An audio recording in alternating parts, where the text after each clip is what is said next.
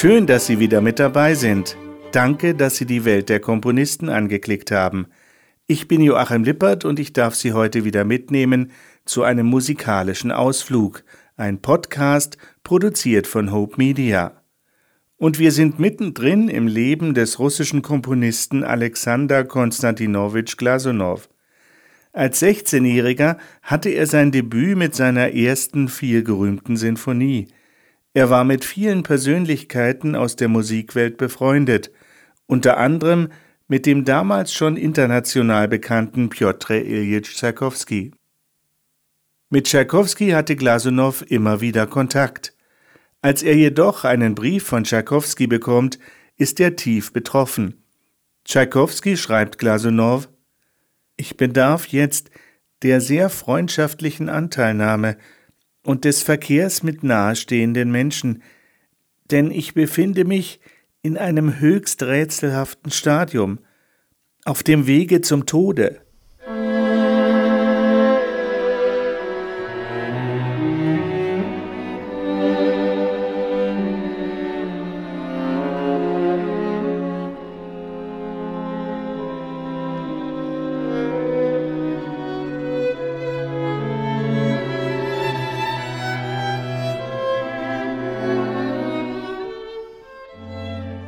1893 ist das Todesjahr von Piotr Ilyich Tschaikowski und im Herbst 1893 sehen sich Tschaikowski und Glasunow oft. Am 16. Oktober sind Rimski-Korsakow, Glasunow und Stassow dabei, als Tschaikowski die Uraufführung seiner sechsten Sinfonie dirigierte. Es war die Sinfonie Pathetique, die weltberühmt wurde.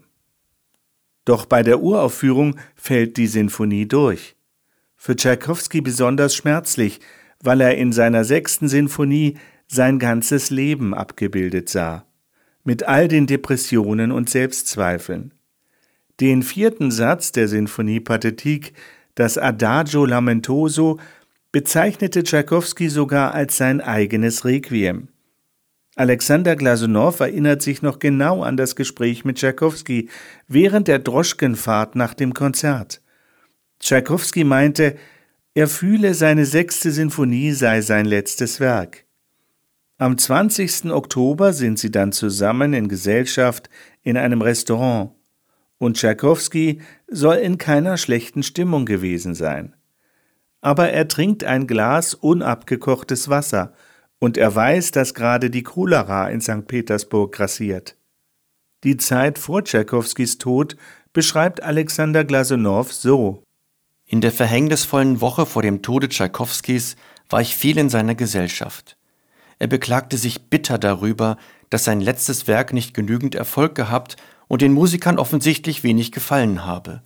Dabei sagte er, er sei nach der Erstaufführung seiner letzten Kompositionen von diesen immer enttäuscht gewesen, aber diesmal war er vollauf zufrieden mit seinem Kinde. Meine letzte Begegnung mit Tschaikowski fand am Mittwoch, vier Tage vor seinem Tod statt. Es las Thomas Walter. Doch wie war sie, die letzte Begegnung von Piotr Ilyich Tschaikowski und Alexander Glasunow? Auf seine Bitte ging ich ungefähr um fünf Uhr abends zu ihm in die Wohnung in die Gogolstraße. Es ging ihm sehr schlecht, und er bat darum, ihn allein zu lassen. Er sagte, er habe vielleicht wirklich Cholera, obwohl er es nicht glaube, da er ähnliche Anfälle mehr als einmal gehabt habe. Am nächsten Tag kam die Nachricht von seiner bedrohlichen Krankheit und man ließ niemand mehr zu ihm. Am 25. Oktober 1893 schließlich stirbt Tschaikowski. Um seinen Tod ranken sich einige Legenden und Verschwörungstheorien. Am wahrscheinlichsten ist jedoch, dass Tschaikowski an Cholera gestorben ist, an der gleichen Krankheit, an der auch Tschaikowskis Mutter starb, als Peter Tschaikowski 14 Jahre alt war.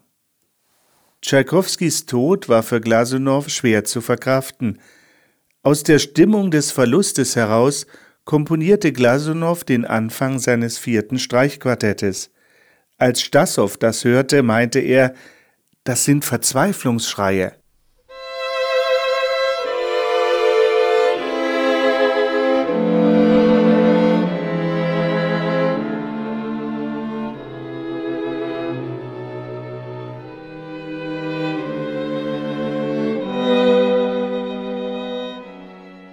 Am 22. Januar 1894 wurde in St. Petersburg unter Leitung von Nikolai Rimski-Korsakow Alexander Glasunows vierte Sinfonie uraufgeführt. Vom musikalischen Gehalt her erinnern die Themen an die Lieder der Bauern auf dem Land. Gleichzeitig sind auch folkloristische Stimmungen zu hören. Das Besondere an Glasunows vierter Sinfonie ist, Sie ist als einzige von seinen Sinfonien nicht viersätzig, sondern sie besteht aus drei Sätzen, die aber nahe aneinander geführt werden, sozusagen fast vereint werden. Die Einheit schließt jedoch Kontraste nicht aus. Für Glasunow sollte die Orchestrierung nicht als solche im Mittelpunkt stehen, aber klangvoll sein wie bei einem idealen Klavier unter den Händen eines idealen Pianisten, der beim Spielen klar die Intentionen seiner Komposition zeigen möchte. Die vierte Sinfonie beginnt mit einer ruhigen Einleitung, einem Andante von fesselnder Schönheit.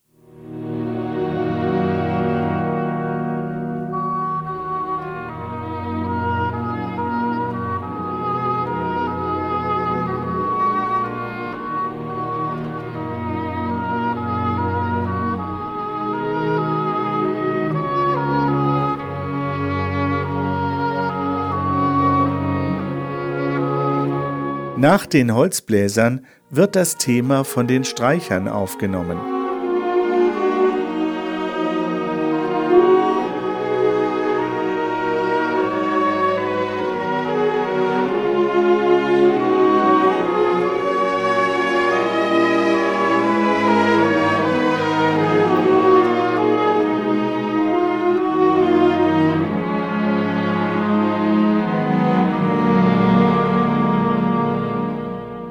Plötzlich taucht in den Holzbläsern und später in den Streichern das Hauptthema des ersten Satzes auf. Dieses Thema ist singend, fast trällernd, es ist eine rhythmisch veränderte Melodie der Einleitung.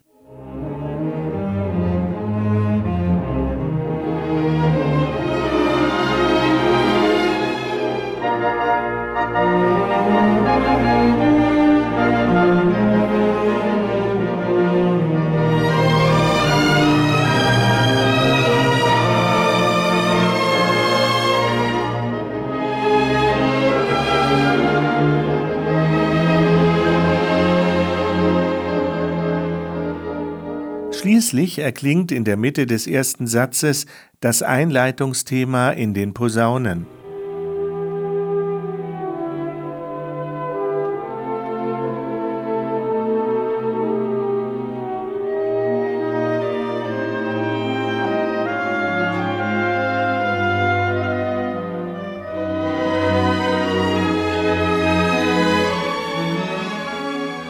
Bis im weiteren Verlauf das Themenmaterial kunstvoll verwoben wird und schließlich ausklingt.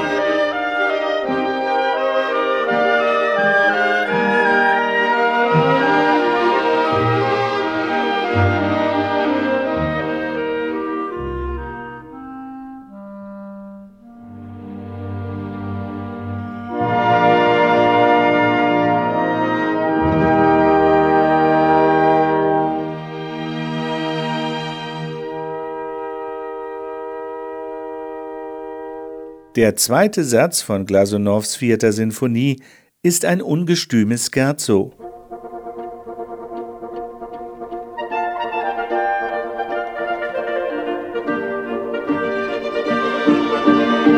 Die Musik wirkt unbeschwert und sorgenfrei und die Melodieführung wird durch die zarte Begleitung hervorgehoben.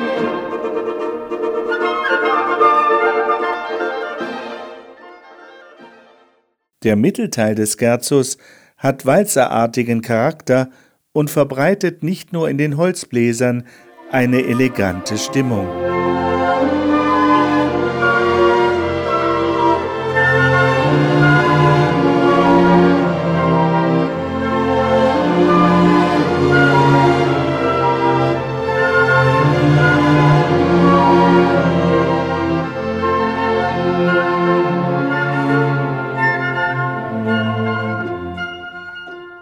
Der dritte und letzte Satz der vierten Sinfonie beginnt mit einer kurzen Einleitung, eine gemächliche Melodie, die an russische Volkslieder erinnert.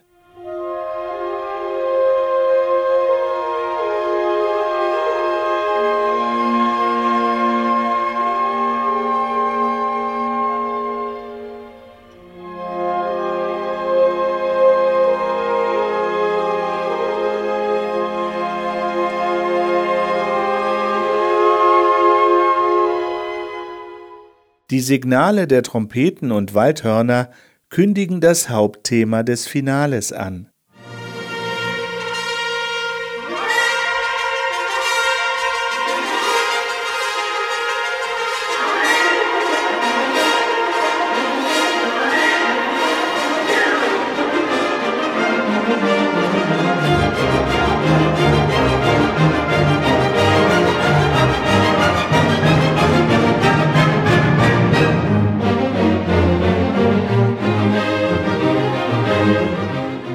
Schließlich taucht das lyrische Thema aus dem ersten Satz zweimal an wichtiger Stelle im Finale wieder auf, zum Teil in anderer Gestalt.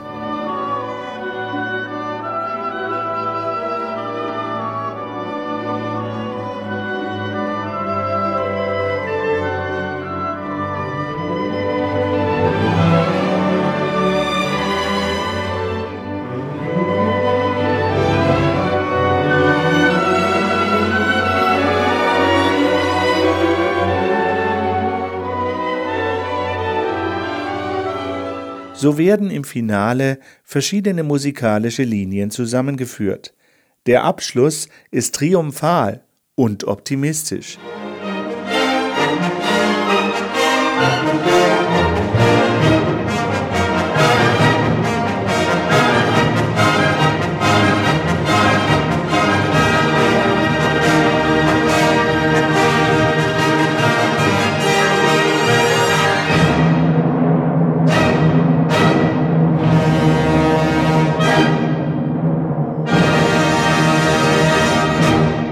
Nachdem Nikola Rimski-Korsakow die vierte Sinfonie von Glasunow mehrere Male gehört hatte, meinte er, wie wunderbar, wie edel und ausdrucksstark das klingt. Soweit das Zitat. Die beiden Ecksätze sind mit 16 und 13 Minuten die längsten in Glasunows Werken. Mit seiner vierten Sinfonie hatte Alexander Glasunow in seinem sinfonischen Schaffen einen neuen Grad der Reife erreicht. Die nachfolgende fünfte Sinfonie gilt sogar als eine der besten russischen Sinfonien überhaupt. Die Sinfonie stammt aus dem Jahr 1895 und sie ist dem Komponistenfreund Sergei Tanejew gewidmet, mit dem Glasunow viele musikalische Auffassungen teilte. Uraufgeführt wurde die Sinfonie am 17. Februar 1895 in St. Petersburg unter der Leitung des Komponisten, Sie war von Anfang an ein Erfolg. Der erste Satz der fünften Sinfonie beginnt mit einer kurzen, getragenen, feierlichen Einleitung.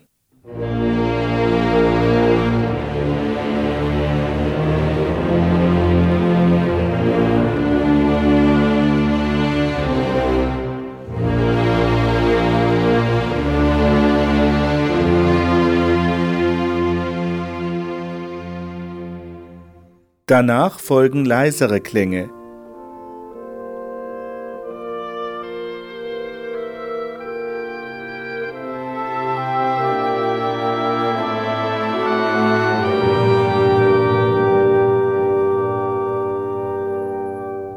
Diese werden bald wieder von dem variierten Eingangsthema abgelöst. Schließlich wird die Bewegung lebhafter. Die Lautstärke nimmt zu.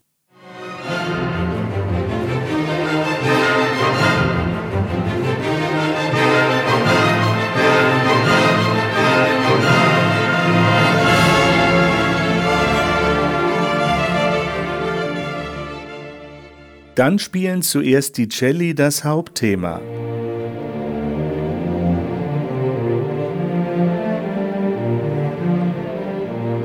Es wird von den Geigen und Oboen übernommen.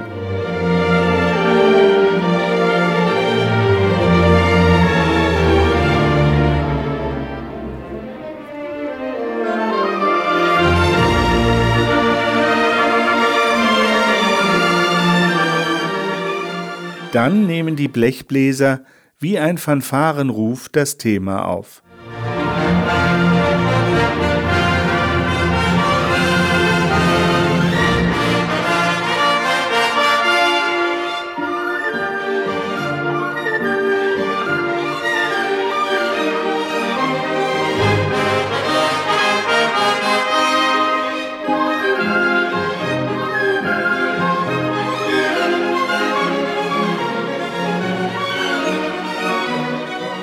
Das Seitenthema schließlich ist zart und wohlklingend.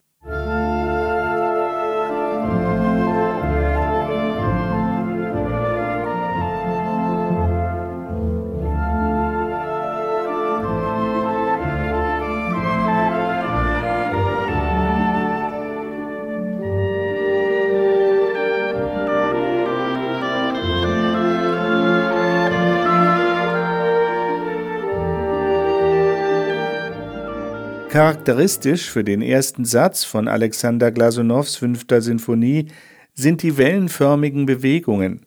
Momente der Steigerung wechseln sich ab mit Entspannung und mit Beruhigung.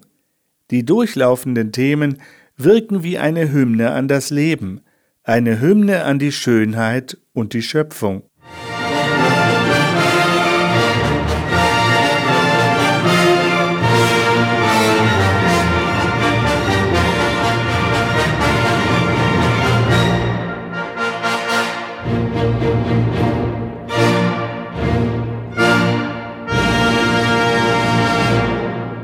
Eindeutig wurde Glasunow hier von der Themenbildung und der Orchestrierung Wagners beeinflusst.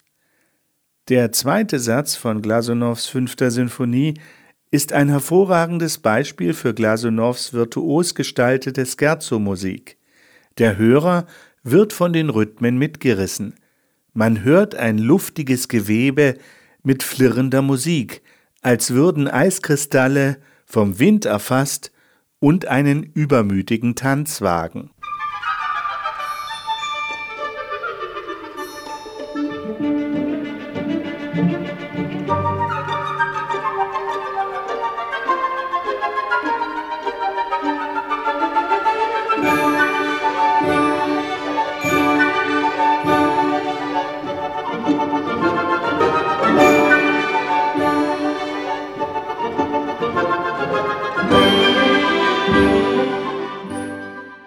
Mittelteil nehmen die Holzbläser ein elegantes Thema auf, wie ein vom Pizzicato begleiteter Tanz.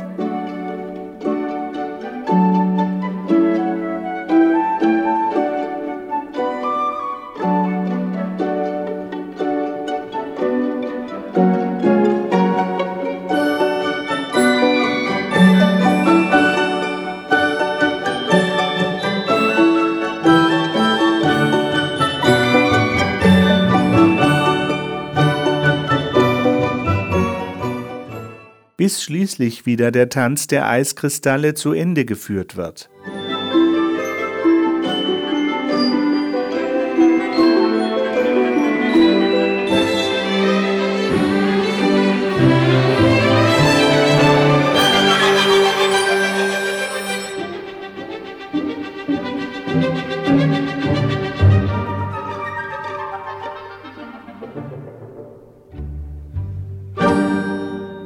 Der dritte Satz der fünften Sinfonie gehört zu dem schönsten, was Alexander Glasunow komponiert hat.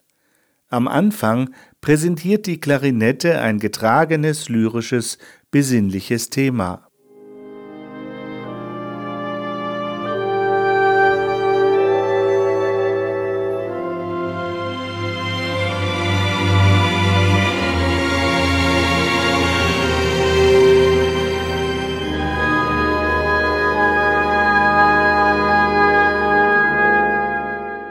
Das ganze Orchester spielt schließlich das Thema.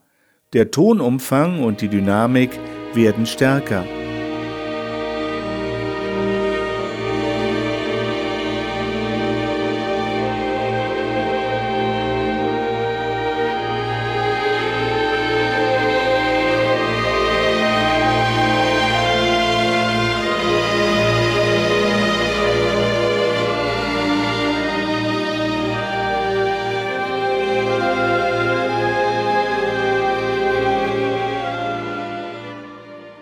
Steigerung hört nicht auf, sondern sie entwickelt sich kontinuierlich und hat einen schwelgerischen Charakter.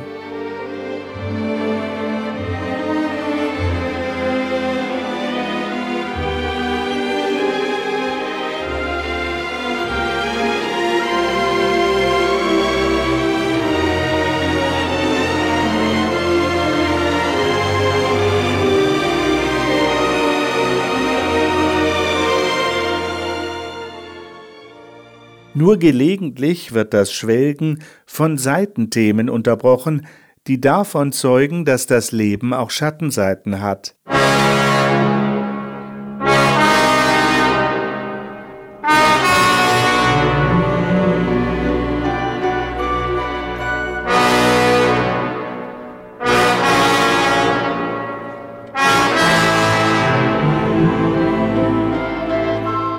Doch der Mittelteil ist relativ schnell überwunden.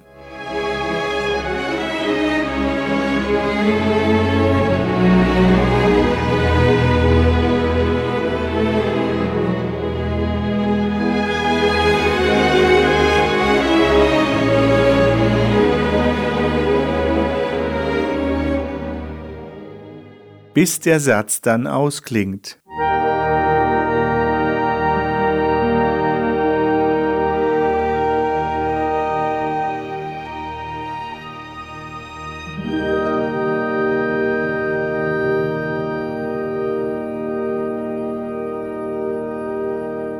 In den ersten Schlägen des Finales zeigt sich ein energiegeladenes Thema.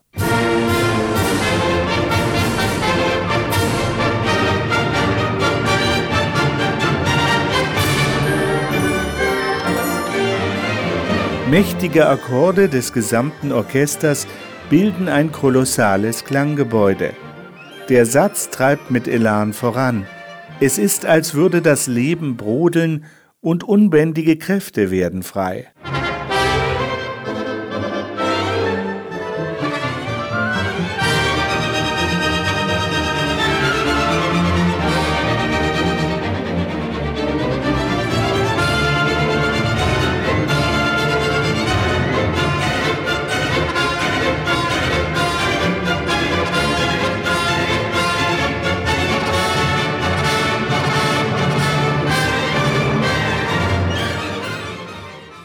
Wir gehen jetzt zur sechsten Sinfonie von Alexander Glasunow. Ziemlich genau ein Jahr nach der Uraufführung seiner fünften Sinfonie dirigierte Glasunow die Uraufführung seiner sechsten im Februar 1897. Glasunow hatte seine sechste Sinfonie im Jahr zuvor vollendet. Der erste Satz fasziniert die Zuhörer durch dramatische Gefühle und durch Leidenschaft. Der Satz beginnt mit einem verhaltenen, schmerzerfüllten Eingangsthema.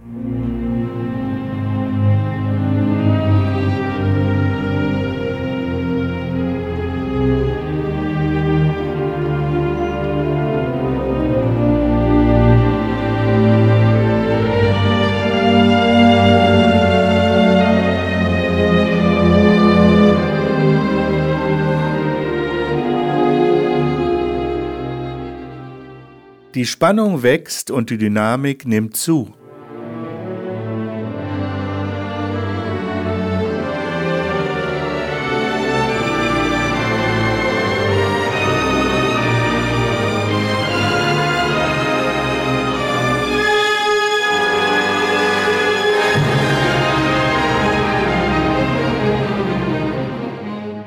Dann fällt das Thema in sich zusammen, dunkle Akkorde erklingen.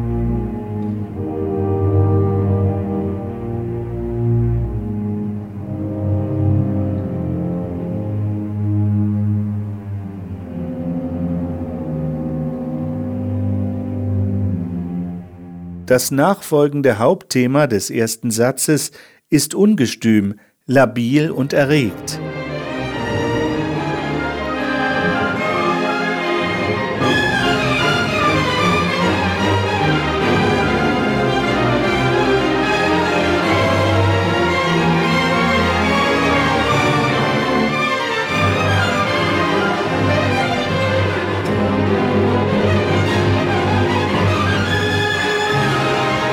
Schnell leidenschaftlich soll diese Passage sein, so Glasunow in der Partitur. Dann steht unvermittelt ein anderes Thema da, ein Thema zart und sanglich von feiner Lyrik.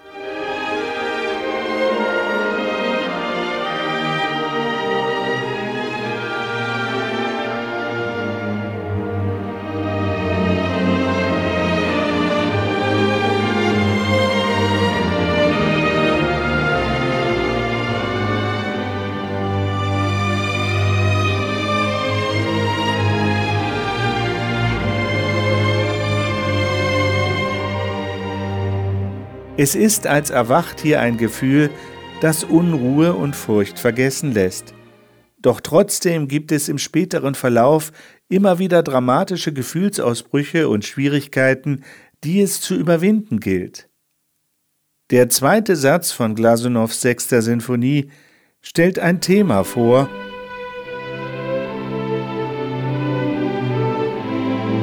und verschiedene Variationen.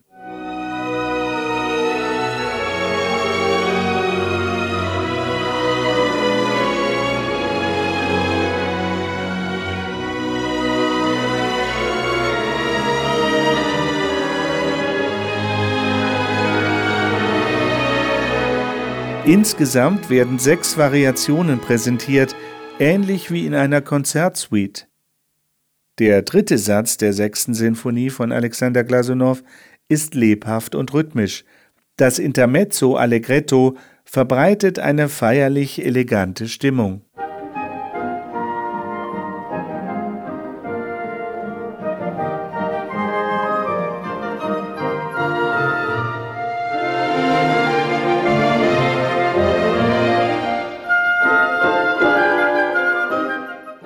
Feierlich pompös präsentiert sich das Finale der sechsten Sinfonie.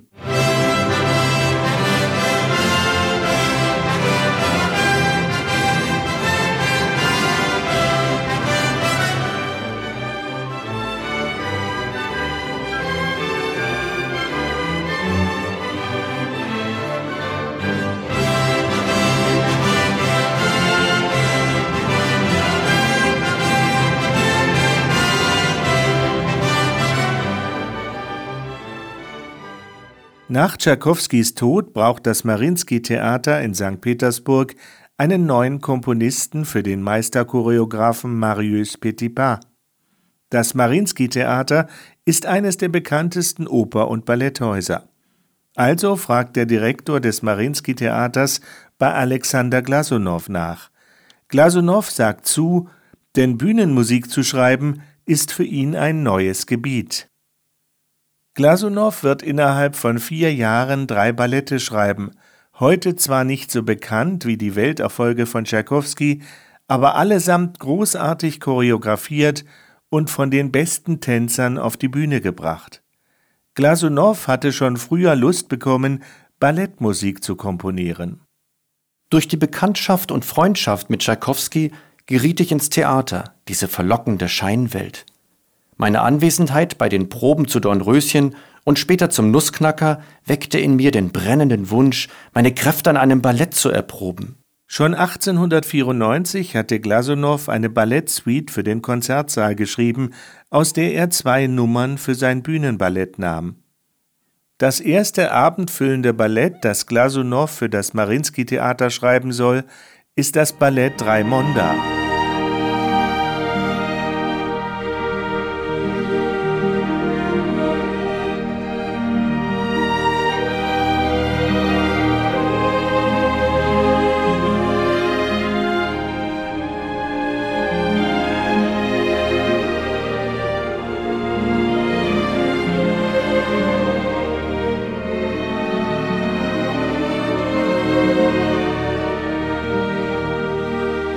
Das Ballett spielt zur Zeit der Kreuzzüge in Ungarn. Auf dem Schloss ihrer Tante feiert Raimonda ihren Geburtstag. Auch Raimondas Verlobter Jean de Brienne ist da. Die beiden müssen sich jedoch trennen, weil der Verlobte noch in der Nacht in den Krieg ziehen muss. Raimonda träumt nachts von einem geheimen Garten, in dem auch ihr Verlobter ist. Dieser verwandelt sich jedoch in einen bösen Scheich. Auf einem weiteren Fest mit ausländischen Gästen erkennt Raimonda später den Scheich aus dem Traum. Der böse Scheich bedrängt Raimonda, ihn zu heiraten. Raimonda lehnt ab. Daraufhin entführt der böse Scheich Raimonda. Doch ihr Verlobter Jean de Brienne ist überraschend zurückgekehrt und rettet sie. Und am Schluss heiraten natürlich Raimonda und Jean de Brienne im Schloss des Königs.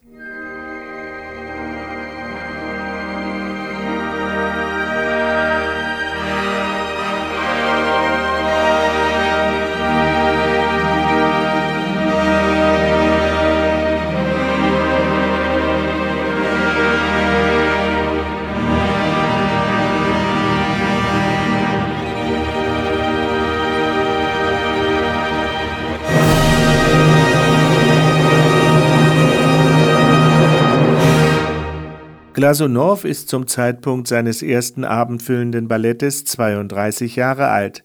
Marius Petipa ist knapp 80 Jahre. Und die Zusammenarbeit zwischen den beiden läuft nicht reibungslos. Petipa äußert sich Herr Glasunow will nicht eine einzige Note ändern, nicht mal in der Variation von Fräulein Legnani oder wenigstens die Spur eines Galopps. Es ist schrecklich, mit einem Komponisten zu arbeiten, der seine Musik an ein Verlagshaus gegeben und schon vorher publiziert hat. Soweit das Zitat. Glasunow hatte sich schon vor der Instrumentierung mit Marius Petipa sorgfältig abgesprochen. Er will sich aber auch nicht die Taktzahl der einzelnen Ballettnummern genau vorschreiben lassen. Kaum ist die Partitur vollendet, scheint für Glasunow das Projekt abgeschlossen. Es gibt keine weiteren Gespräche und Glasunow besucht auch keine einzige Probe. Erst bei der Uraufführung von Raimonda am 7. Januar 1898 versteht Glasunow das Gesamtkunstwerk und die Arbeit des Choreografen. Später äußert sich Glasunow, die Vorgaben des Choreografen seien zwar ein Zwang, aber gleichzeitig könne dies auch eine Kraft entfachen und die beste Schule sein für das Empfinden der Form. Als ich bei der Inszenierung von Raimonda die Beobachtung machte, wie einige dramatisch-mimische Szenen herausgearbeitet wurden, überzeugte ich mich davon, dass ihre ballettmäßigen Gesetze dem dramatischen Ausdruck keinen Abbruch taten und hatte deshalb auch nicht den Wunsch, statt Mimik und Tanz Rede und Gesang zu hören. Ende des Jahres 1898 wurde ich als Professor für Spezialinstrumentierung an das Petersburger Konservatorium berufen. Alexander Glasunow war übrigens am St. Petersburger Konservatorium nie Professor für Komposition, sondern wie gesagt für Spezialinstrumentierung. In der nächsten Podcast-Folge aus der Welt der Komponisten erfahren wir, wie groß sein positiver Einfluss am Konservatorium war wir erfahren, wie hilfsbereit er als Mensch war. Und wir hören einiges über und von dem Komponisten Dmitri Schostakowitsch. Wir blicken in das blutige Jahr 1905 und wir erleben revolutionäre Unruhen. Auch lernen wir unter anderem eines von Glasunows bekanntesten Werken kennen, sein Violinkonzert. Ich sage Danke fürs Anklicken und Zuhören und freue mich schon jetzt auf das nächste Mal. Tschüss bis dann und alles Liebe rundherum wünscht Ihnen Ihr Joachim Lippert.